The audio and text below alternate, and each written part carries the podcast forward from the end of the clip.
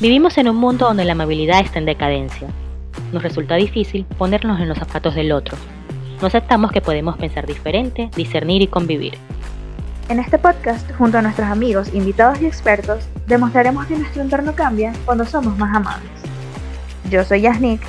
Yo soy Desiree y esto es La, magia, de, ser, amables. Hola, hola, bienvenidos a La magia de ser amables. Hoy en el episodio 12 hablaremos sobre un tema muy delicado ¿Por qué se culpa a la víctima de violación y no al agresor? Este tema merita a un especialista y para ello invitamos a la psicóloga Mónica Villalobos Mejía. Ella trabaja en Mental, es psicóloga con 10 años de experiencia y tiene un máster en psicología clínica de la Universidad de Chile. Bienvenida, Mónica. Bienvenida, Mónica. Gracias por estar en este espacio. Gracias a ustedes por invitarme y sobre todo por tocar este tema que es para muchos muy, muy importante. Sí, totalmente. Porque estamos acostumbrados a escuchar frases del tipo, es que iba vestida muy provocativa o ella se lo buscó. Incluso la gente llega a responsabilizar al entorno de la víctima, con el típico comentario de que la culpa es de sus padres porque la deja que salga a la calle así. ¿Por qué la sociedad se expresa de esta forma así, Mónica? Sí, cuando ocurren este tipo de eventos, eh, la primera reacción de las personas es buscar una explicación a lo ocurrido, ¿no? Uno se pregunta, bueno, ¿qué fue lo que pasó? Eh, y por qué ocurrió esto. Entonces ahí es donde comienza todo, eh, todos los procesos mentales, nuestro cerebro, nuestro sistema de creencias y también nuestros juicios, tomar este protagonismo en la búsqueda de estas razones, ¿no? Entonces ahí muchos sociólogos y psicólogos han estudiado este evento y ha prevalecido una hipótesis que eh, se llama la hipótesis del mundo justo. ¿no? Esta hipótesis hace referencia a que la sociedad tiene la creencia de que todas las personas eh, acaban recibiendo aquello que se merecen. ¿no? Eh, esto evidentemente es un error, ¿no? Es un error de pensamiento colectivo, porque no solamente lo piensa una sola persona, sino varias en, en, una sociedad, ¿no? Y además yo le ingresaría acá un poquito de nuestra necesidad de control, ¿no? Es decir, eh, es mucho más manejable para una persona pensar que a ella la violaron por usar una falda corta, porque si yo no uso falda corta, eso quiere decir que no me va a ocurrir a mí, ¿no? Entonces tenemos estas dos, dos creencias, evidentemente erróneas, que nos impactan en la forma en la que nosotros nos explicamos y buscamos las razones por las cuales ocurrió una violación o por, por lo cual eh, agresiones sexuales o eventos eh, traumáticos específicos pueden ocurrir. ¿no? no sé si eso les resuena. Sí, claro. Sí, es, es, bastante, o sea, tiene bastante sentido, ¿no? Y eso nos impacta mucho porque decimos, bueno, eh, en ocasiones es, un, es una reacción, ¿no? Muchas veces lo hacemos de automático y nos vemos en la situación de que estamos generando estos juicios a la persona que es víctima de esta situación, ¿no? Entonces a veces no decimos, wow, pero en realidad eh, ella no, no, tuvo la culpa. Eh, y después no sabemos qué decir, respecto a eh, la, la, persona que viola, ¿no? El agresor o, el violador en este caso. No, estamos tan acostumbrados y tan habituados a decirlo lo que ocurrió respecto a la víctima y las razones que nunca nos hemos cuestionado qué decir respecto a, al violador, ¿no? Entonces nos quedamos, bueno, eh, en blanco. Sí, es cierto. Sí, porque como dices tú, hay una tendencia muy grande a considerar que la víctima se lo buscó. Exacto. Y entonces con eso le enviamos un mensaje a la sociedad de que las mujeres somos un objeto del cual se puede disponer y luego desechar. O sea, y no, no es así. Porque decir que la mujer tiene la culpa de haber sido violada o agredida sexualmente por su forma de vestir o por aceptar, porque a veces pasa, por aceptar compartir antes con el violador, es decir, o sea, quizás estaba en un bar o en alguna fiesta y la persona se me acercó muy amablemente y hablé con esa persona y después eh, sucedió, o sea, esa persona me agredió sexualmente, entonces a veces como que, ah, no, pero tú accediste a hablar con esa persona antes, pero que voy a saber yo si esa persona me iba a hacer eso, o sea, eso es algo como que Y muchas veces, sentido, ¿no? Sí, absolutamente. Y acá se incorpora el, el, consentimiento, ¿no? La definición de consentimiento. La definición de consentimiento es que tú puedes decir eh, que sí en todas las etapas, como el ejemplo que tú me estás mencionando, de estar en un bar y decir que sí, me voy a tomar un trago contigo y después que sí, vamos a ir a la casa y después que sí, estamos casi en el acto sexual y tú ahí en ese momento dices que no y en ese momento la persona tiene que parar. ¿Por qué? Porque hay un cambio de opinión y debe ser respetado ese límite que tú estás incorporando, ¿no? No es como, ah, bueno, me dijiste cinco sí antes, ahora te lo cala, ¿no? Eso es súper, súper eh, importante aclarar que finalmente el concepto de el consentimiento. ¿Y por qué la gente no entiende eso? Pues eso precisamente, o sea, lo que, o sea, lo que estamos hablando, o sea, de que yo accedí, o sea, nos tomamos unos tragos, eh, accedimos, fuimos a la casa, o sea, eh, estamos charlando normal, tranquilos, y entonces, ajá, vamos a, pero yo te digo que no. O sea, porque no es, o sea, ¿por qué la gente no entiende eso de que yo te dije que no, pero ajá, no, pero es que ya estaban en tu casa y se supone que. ¿Por qué no se entiende? Es porque se está habituado. Eh, esto del consentimiento, esta, eh, es algo que nos estamos cuestionando desde hace muy poco. Eh, porque antes casi que era obligación de la mujer llevar a cabo el acto sexual. Vemos que hace muchísimos años era casi que una obligación, ¿no? Entonces ahora con el movimiento feminista, como con todas estas nuevas creencias, con todas nuestras formas de cuestionar las cosas que están ocurriendo, esta forma de ver las situaciones está cambiando, cosa que me parece maravillosa, eh, y a la gente le cuesta entenderlo porque es relativamente nuevo, desafortunadamente, porque debería ser algo normal y natural desde hace muchísimo tiempo, pero es un concepto que se está integrando que es relativamente nuevo y además que va desde la palestra de que nosotras tenemos también derechos eh, y tenemos como la, la el, como en el fondo tenemos derechos que sí podemos recurrir, ¿no? Y acá viene el empoderamiento de la mujer y las formas en las que se está peleando para tener mucho más equidad en este sentido, ¿no? Entonces, por eso le cuesta a muchas personas porque finalmente hay un hábito que se tiene que cambiar y para poder cambiar un hábito hay que cuestionarse nuestras propias creencias y generar en función de esas nuevas creencias cambios en nuestro actual. Y eso no es muy fácil de llevar a cabo en, la sociedad, eh, pero se están tratando de hacer desde el movimiento feminista, ¿no? Y desde muchos otros sectores, pero es algo que se está tratando de incorporar. Entonces, ¿por qué una víctima de agresión sexual tarda en contar su historia o en denunciar? Porque eso es una de las, de las cosas que la gente cuestiona. ¿Por qué te tardaste, no sé, un año, cinco años, diez años en denunciar o contar la historia?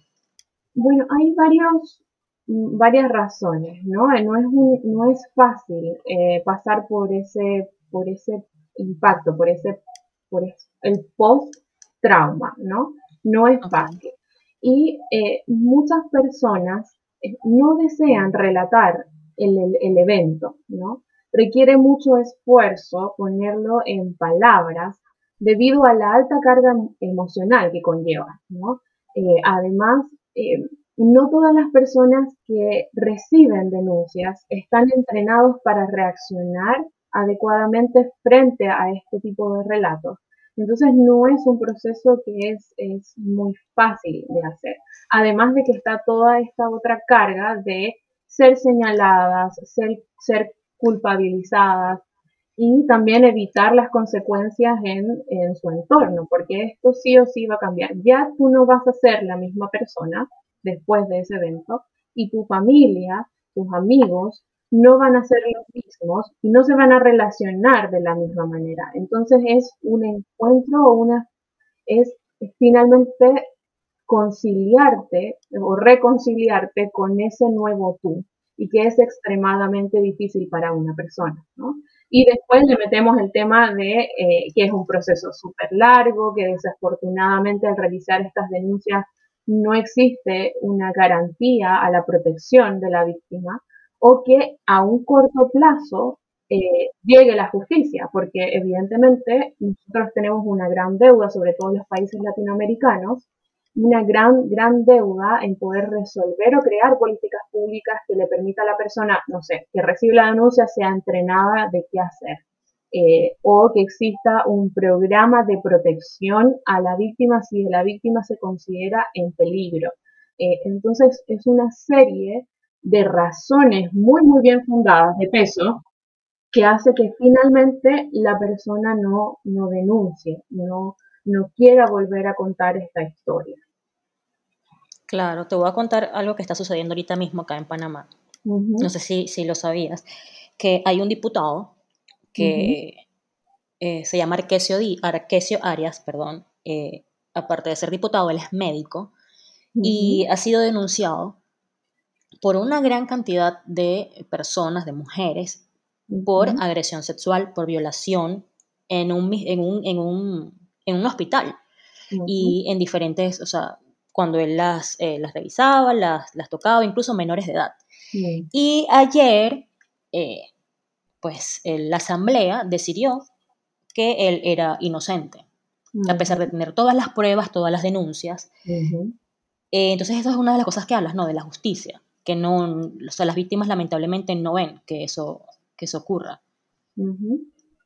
Exacto, entonces vemos todas esas historias ¿no? Eh, que aparecen en la televisión, porque no solamente ocurre en Panamá, acá en Chile también ocurre, eh, en la cual siempre o se, tiene una sensación de injusticia muy, muy grande eh, y además la respuesta no es hacia la protección de la mujer o buscar favorecer a esta mujer o las mujeres que se, vieron involucradas, ¿no? Entonces, evidentemente, cuando uno ve todo esto en las noticias, mucho menos va a, denunciar, ¿no? Pero lo más importante que la, el tema de la denuncia muchas veces eh, va asociada en la búsqueda de justicia, pero también es el primer paso para poder eh, sanar, si es que es posible sanar, ¿no? Eh, o, reparar este trauma eh, que cada una de las personas que pasaron por esto tiene, ¿no? Entonces, no es, o sea, es parte como del proceso de la búsqueda de justicia, de que esta persona pague, que tenga consecuencias de un acto, pero también hay una incorporación de acá de poder iniciar un proceso de reparación, ¿no? Que es finalmente individual y las ganancias acá son eh, individuales, ¿no? Para, para la víctima directa. Yo tengo una duda, o sea, yo creo que podemos tal vez hacer un poquito más de conciencia en las personas, ¿no? Tal vez si nosotros, o sea, si tú pudieras decir cómo se siente o cómo piensa una persona que fue víctima de violación. Porque, ajá, entiendo que eso es durante, la violación y las consecuencias que es el post. ¿Nos puedes decir más o menos cómo una persona se puede llegar a sentir cuando está tú pasando todos estos duros momentos? Mm, bueno, eh, cuando me hacen esa pregunta, uno siempre se imagina en las películas a la, a, la mujer sentada en la ducha llorando, ¿no? Porque eh, en muchas series y muchas películas han visto esta reacción, ¿no? Entonces, eh, uno siempre se ve esa imagen, ¿no? Pero en realidad, no es posible determinar que todas las mujeres vamos a tener esa reacción si nos pasa algo así, ¿no? Porque hay una variabilidad de síntomas y de reacciones que va a depender de las características de cada persona, o sea, nuestra personalidad, nuestros recursos, la cercanía que tengamos con este agresor eh, y recursos también digo personales, es decir, cómo yo pienso, cómo yo veo el mundo, cómo lo significo, pero también los sistemas de apoyo, si tengo una familia que es presente, si tengo una amiga, un amigo, eh, finalmente las reacciones van a ser muy variables, ¿no? Entonces, si uno ve, si uno no ve a esta mujer llorando destrozada, no quiere decir que esto no haya ocurrido, ¿no? Pero sí o sí va a tener signos y síntomas asociados al estrés postraumático.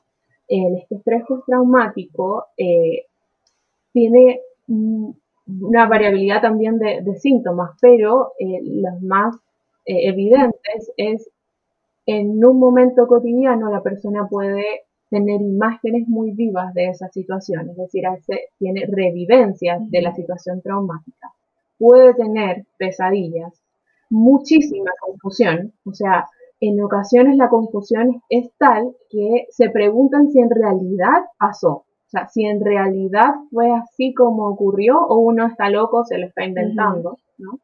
Eh, hay pensamientos recurrentes asociados a la culpa y también muchísima vergüenza. Y esto puede generar a partir de ahí otras eh, patologías como es el trastorno eh, ansioso o ya un trastorno depresivo como tal. ¿no? Entonces, en la primera reacción sí vamos a tener estrés postraumático porque es lo que está comprobado que sí genera eh, eh, este, estas personas después de un trauma.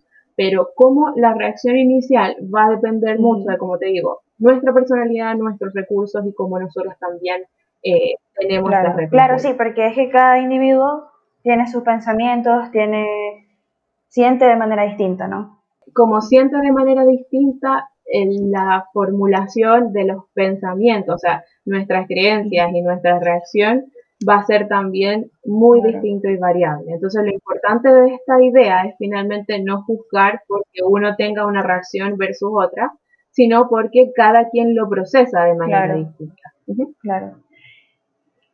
Yo, yo tengo una duda, o sea, ¿qué hace, ¿qué hace el violador? ¿Influye su educación? ¿Influye no sé, el ambiente en donde se crió. O sea, ¿por qué un violador llega a cometer esos actos sabiendo, bueno, uno lo dice porque no, no está al tanto, ¿no? Pero yo lo veo y es como que, o sea, sabes que estás haciendo algo que no está bien. Sí, y, y acá eh, la, la, respuesta también es multifactorial, ¿no? Es como preguntarse por qué una persona roba, ¿no? No solamente porque esta persona no tiene trabajo, roba, sino que hay múltiples factores. Pero hay factores involucrados eh, y que estos factores en realidad nunca justifican el acto, ¿no? Eh, y creo que la, invitación acá es poder cuestionarnos, ¿no? Eh, me encanta que hayas dicho si influye o no la educación porque más allá de una educación formal, es una educación de nuestro día a día, ¿no? Eh, y, que, tiene que ver un poco con poder cuestionarnos cuando escuchamos frases machistas, eh, de el poder tener la posibilidad de escuchar estas frases, pongamos límites claros, ¿no? Y no solamente para, para ti mismo, sino para otros. A mí me ha pasado muchas veces que estoy en una situación eh, social y alguien le hace un comentario a otra persona en relación a, y, ese comentario es machista y mi tendencia, y mis amigos lo saben, mi tendencia es decir, esa frase que acabas de decir es mm, extremadamente machista o, no, o es completamente machista. Eh, y en lugar, ya mis amigos no, antes lo, se burlaban o lo negaban, eh, y ahora es como, por favor dime por qué, ¿no? Eh, porque muchas personas no, se dan, no se dan cuenta, ¿no? Y, la invitación es, bueno, eduquemos, ¿no? Porque los adultos todavía podemos reeducarnos y eh, preguntarnos por qué es esto machista y, actuar en consecuencia, ¿no?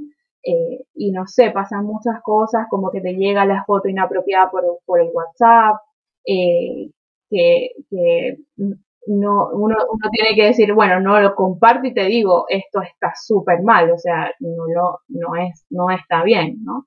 Eh, y este término eh, de, del feminismo, ¿cierto?, que tiene mucho, mucho estigma, es finalmente eh, una causa o está en pro de nosotras, ¿no? Para que se hable del violador, quién era lo inapropiado de su acto en lugar de nosotras y que se puedan generar estas políticas públicas un poquito más eficientes para nuestra protección. ¿no? Una de las cosas que yo a veces también me pregunto es, eh, ¿qué pasa cuando el, el, agresor, el violador, es alguien cercano, un amigo, un familiar, en quien yo confiaba. Porque te voy a poner un caso, eh, o sea, vamos a, o sea, vamos a cuando, cuando me refiero a casos, o sea, voy, de ejemplos, voy a hablar de casos pues, que, la gente, o sea, que, la gente conoce, que la gente entienda, que son casos mediáticos para que puedan entender. Pero le puede pasar a cualquier persona y, o sea, es algo que, que, sucede siempre. Te voy a poner el ejemplo del, de la youtuber Nat Campos. Eso es algo reciente que sucedió, eh, creo que fue a, a, principios de este año o finales del año pasado, que ella acusó a otro youtuber, que era su amigo. Que la violó cuando estaban en una fiesta, bueno, luego de la fiesta, ellos o sea, estaban un grupo de amigos muy, o sea, de confianza, todos se emborracharon y él se ofreció a llevarla a su casa. Y cuando la llevó a su casa, él aprovechó que estaba en esa situación, que estaba borracha, que no tenía mucho conocimiento de lo que sucedía y la violó. Entonces, ahora la señalan a ella, no, porque tú estuviste borracha. Pero se supone que yo estoy en un entorno que de, confianza, ¿no? Que estoy con mis amigos, que se supone que es seguro, entonces vienen y ocurren estas cosas. Entonces, ¿qué sucede cuando es, esa persona, ese agresor es alguien a quien yo conozco, en quien confiaba? Bueno, ahí eh, es mucho más el impacto psicológico para la, para la víctima, ¿no?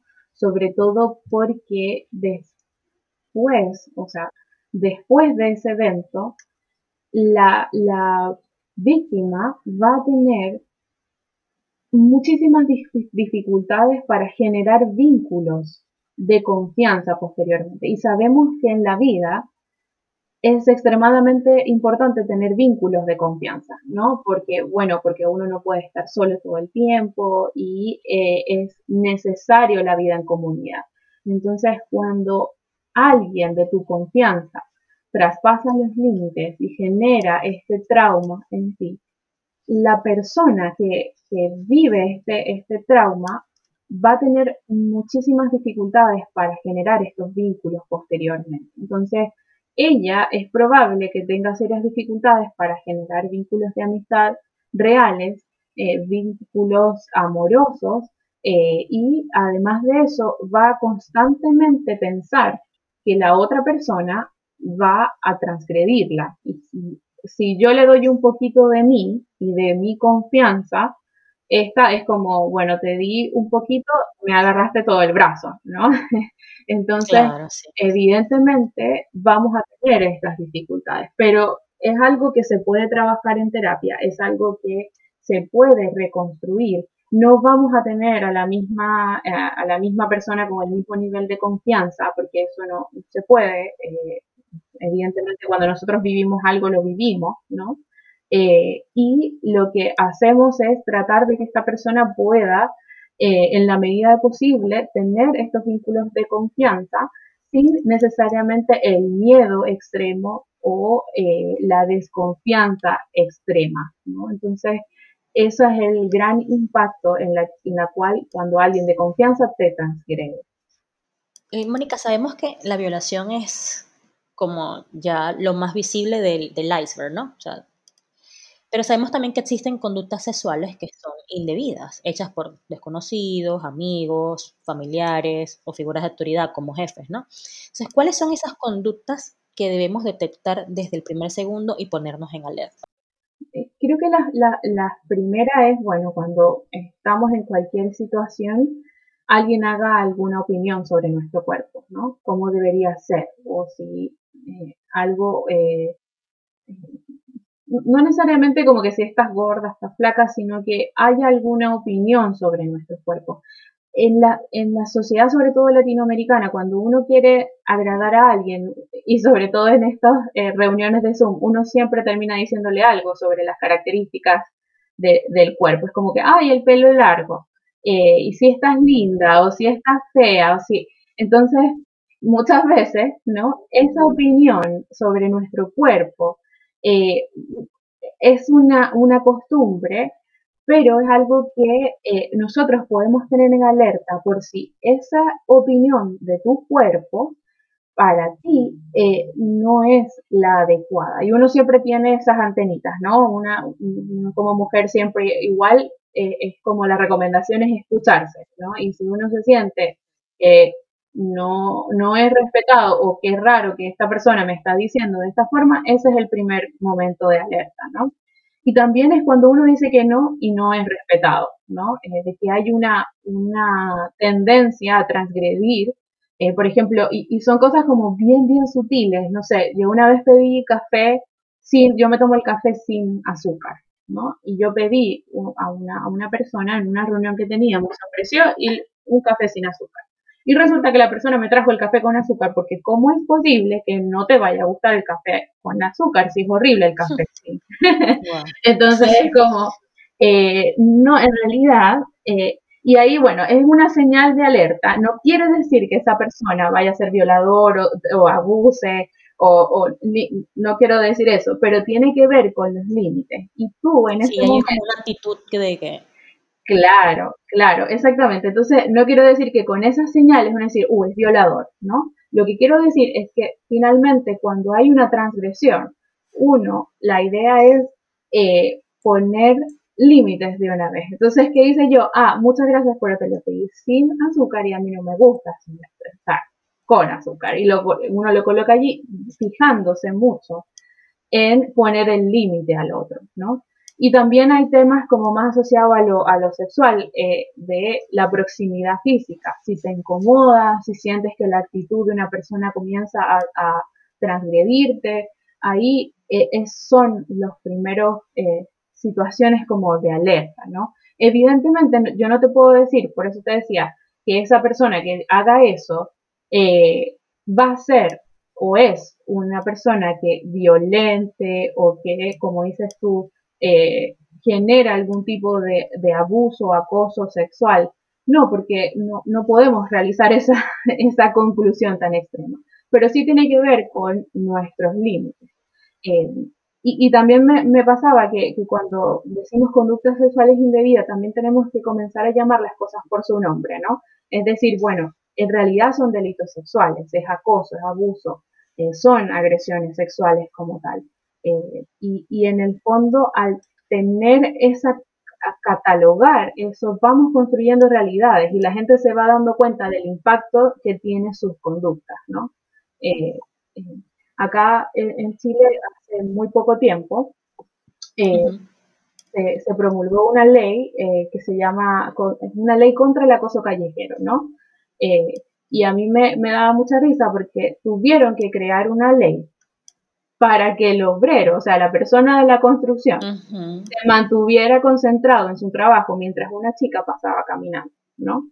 Eh, es muy impresionante porque eh, finalmente hasta ese punto eso es acoso callejero y es una conducta eh, que es inapropiada, es un delito. Claro.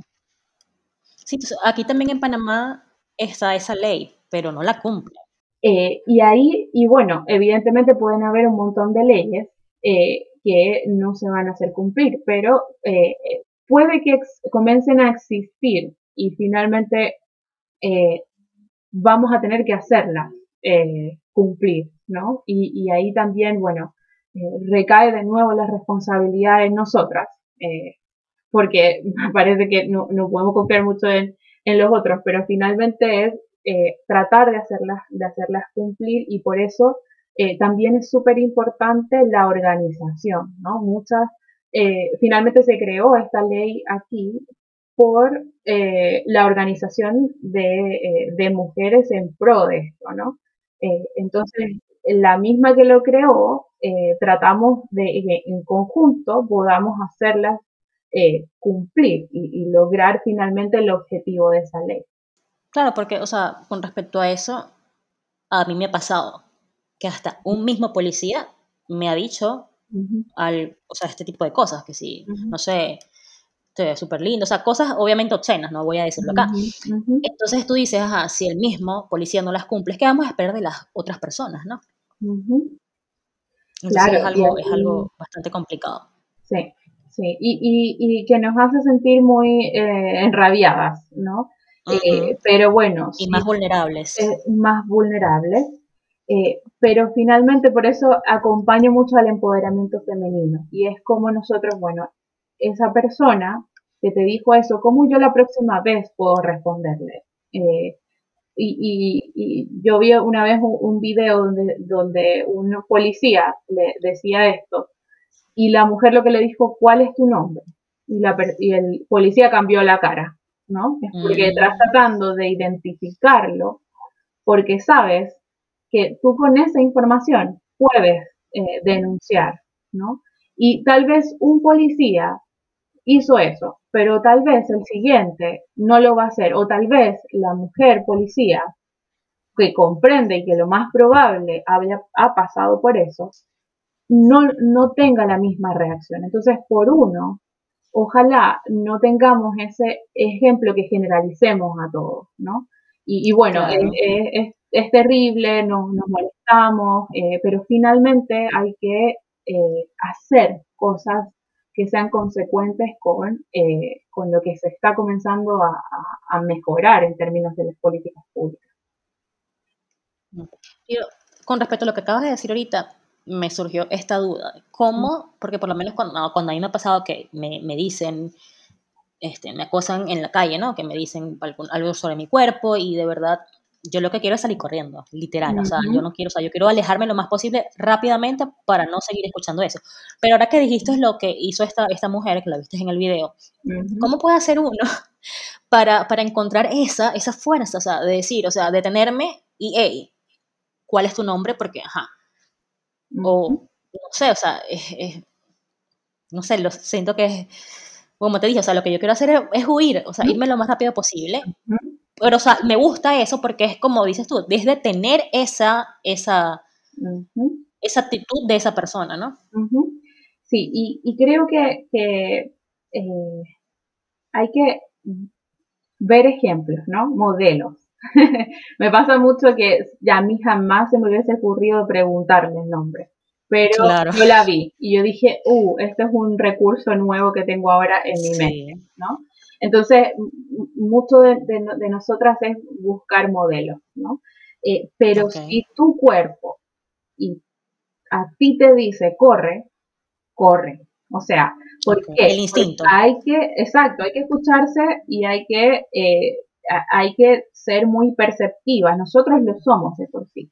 Entonces, si tu cuerpo te dice corre, es la reacción de tu cuerpo que la, es la más adaptativa posible eh, porque está basada a ponerte en seguridad, o sea, en ponerte segura.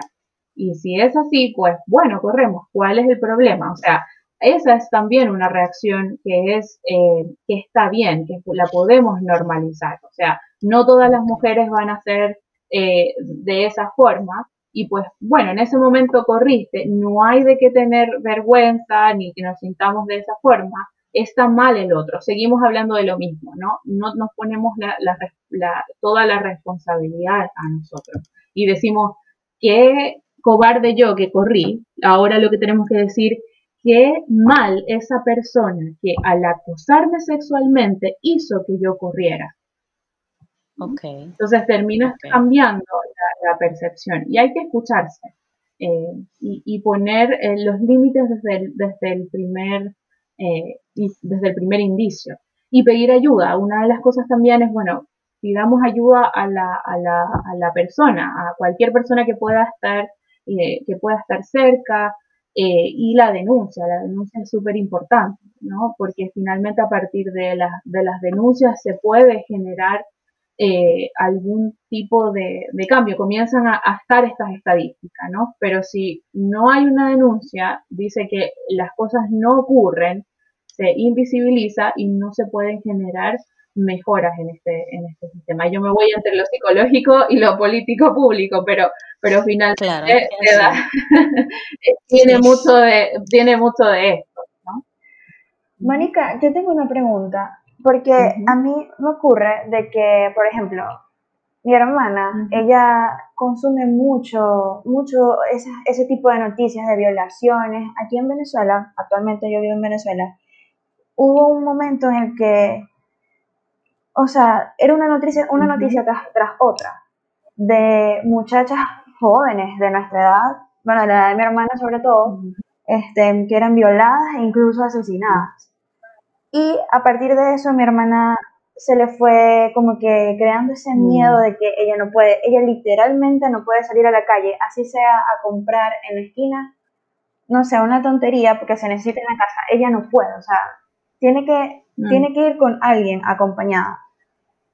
Este, o sea, mi, mi duda es cómo, cómo nosotros podemos como que ayudarla a vencer ese miedo.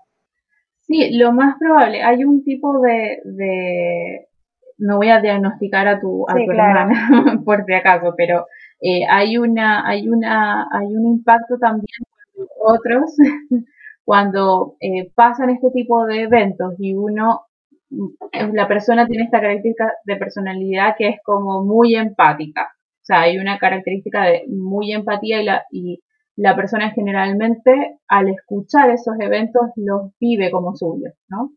Eh, la forma en la que podamos, eh, la, que podamos abordar esta situación cuando comienzan a estar como más, eh, cuando se les dificulta seguir con su vida, ¿no? Ir a comprar, como dices tú, es comenzar a cuestionar, ¿ya? no cuestionar en mala, como de, en negativo o en, enjuiciar, sino tener una conversación con ella y preguntarle, ¿qué crees que te va a pasar?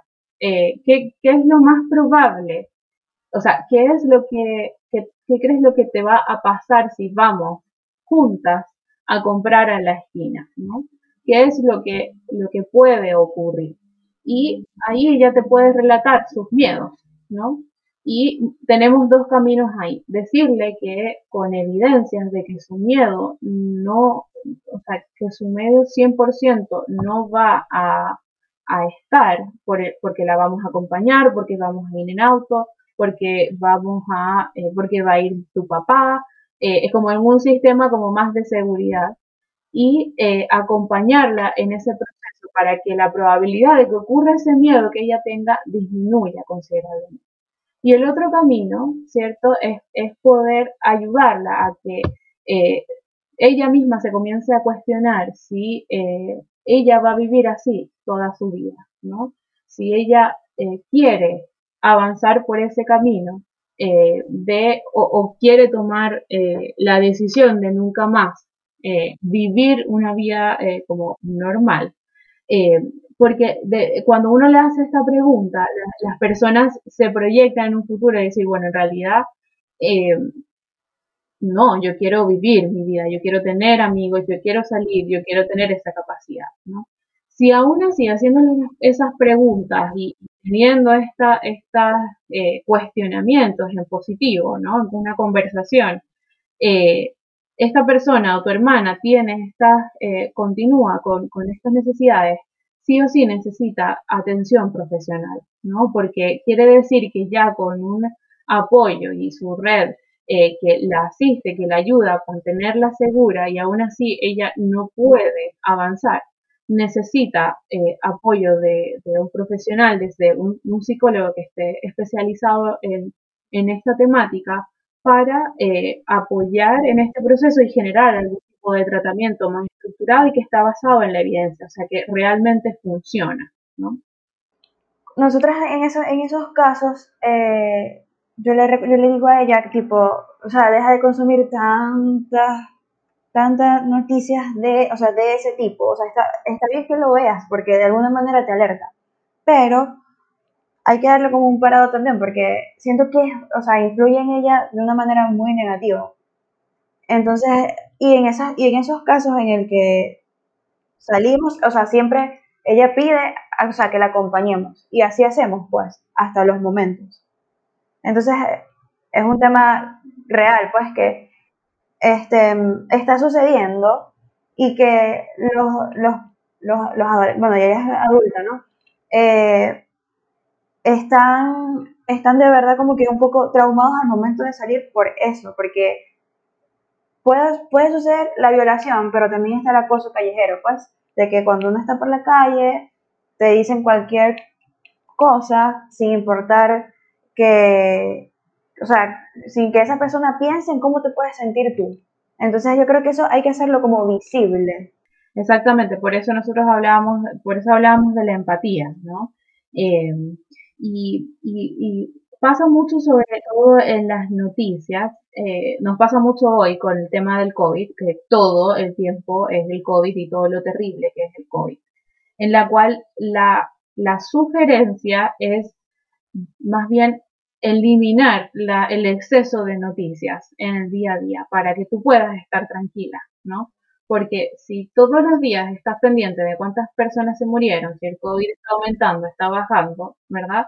Eh, no va, o sea, ya tú de por sí estás en un estado de alerta en relación al COVID. El estar en un estado de sobrealerta no te va a ayudar. Entonces, sí, o sea, que tu hermana deje de ver, eh, deje de ver las noticias, que nosotros también pongamos límites en lo que, en lo que vemos y escuchamos, eh, nos hace bien psicológicamente porque ya nosotros ya, ya, ya, ya tenemos el sistema de alerta nosotras. Entonces, tener un aumento que lo que en lugar de protegerte te va a generar un impacto negativo en tu vida, no es lo más recomendable, ¿no? Entonces, todas estas noticias que son extremadamente catastróficas, uno las puede mirar para saber lo que está pasando en la contingencia, pero ponerle límites, ¿no? Eh, y si ya tú ves que a ti te impacta negativamente y le está impactando también a las, a las otras personas, a tu familia, a tu entorno más cercano, hay que reducirlo sí o sí. Ok, bueno, mira, Mónica, te voy a. Este, yo estuve leyendo una encuesta que realizó la BBC de Londres sobre la violación y quién, o sea, qué, o sea las personas. La, la pregunta era que, básicamente, de lo que estamos hablando acá, ¿no? De que, ¿por qué si tú consideras que estás responsabilizando a la víctima o al agresor. Y había muchos comentarios, muchas expresiones de las personas y saqué dos que eran como los más, los más representativos y lo que más, lo que más repetía la gente, ¿no? Entonces te los voy a leer para que los analicemos un poco y, y vayamos hablando sobre la marcha de esto. El primer comentario es el siguiente. Esto lo hizo un hombre. El violador debe asumir completa responsabilidad. Sin embargo, la mujer precavida debe usar el sentido común para no exponerse a una situación de riesgo de, violación.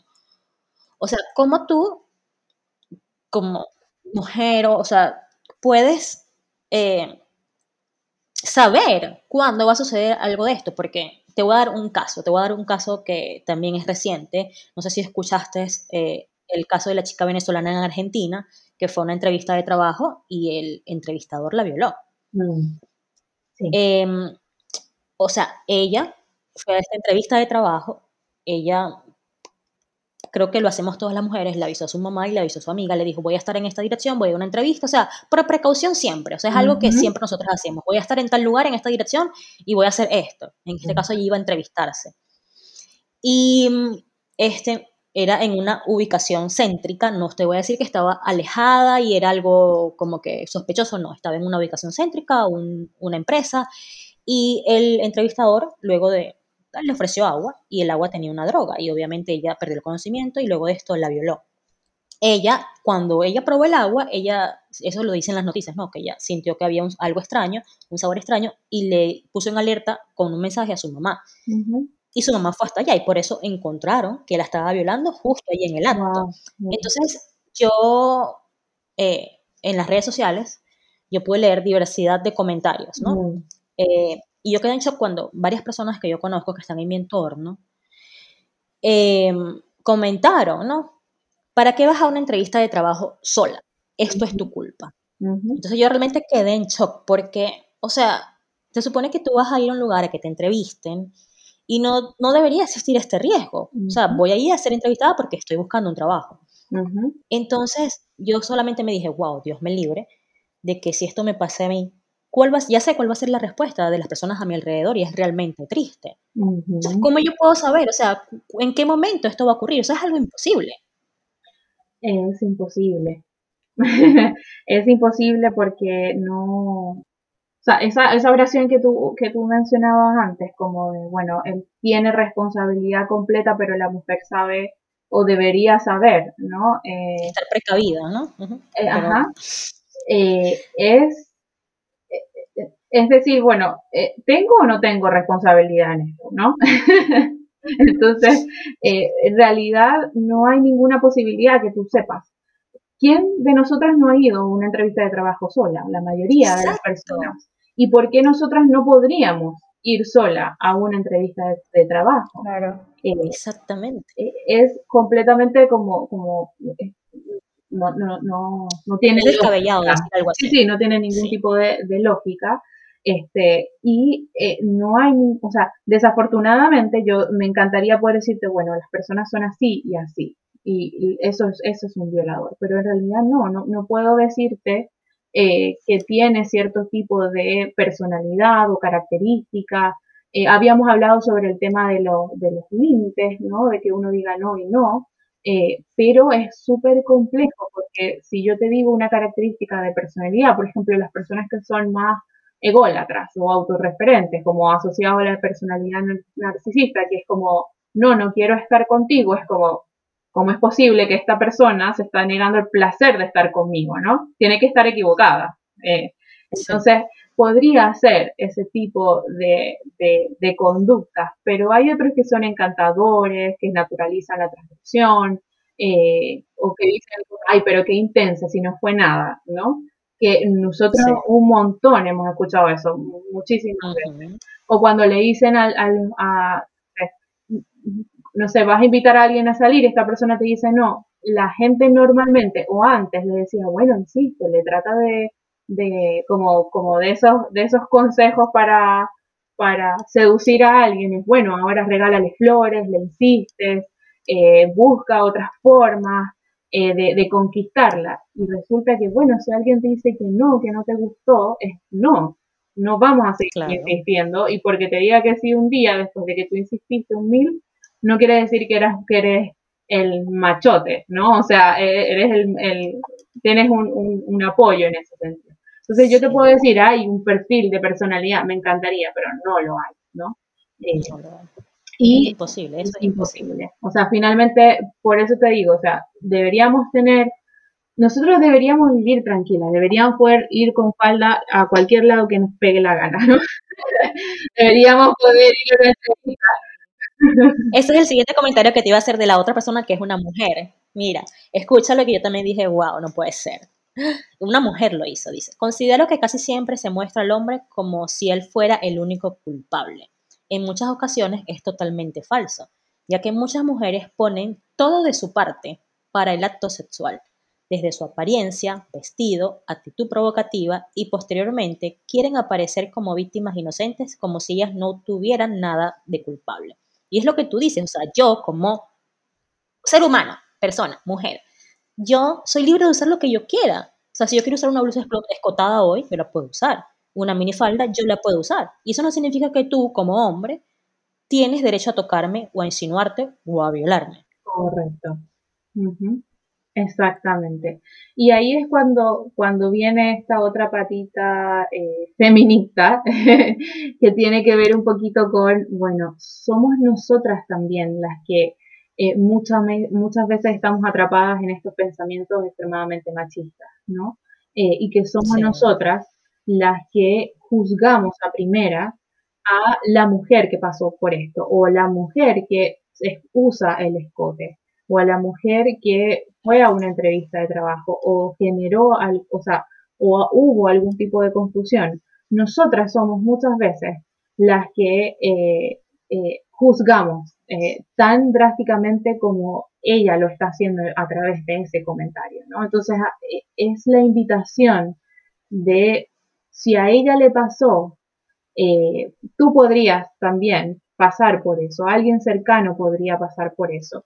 ¿Cómo te gustaría que eh, las otras personas actuaran estando tú en ese lugar? ¿no? ¿Te gustaría escuchar o leer esos comentarios? ¿O más bien te gustaría, sabes que te creo, eh, si no la tienes claro ahora y estás confundida, no te preocupes, yo estoy aquí para ti, ¿cómo te ayudo? Eh, hay muchas personas que no quieren ayuda, que no la necesitan. entonces es como decir, bueno, ¿qué necesitas? Si necesitas algo de mí, dime, ¿no?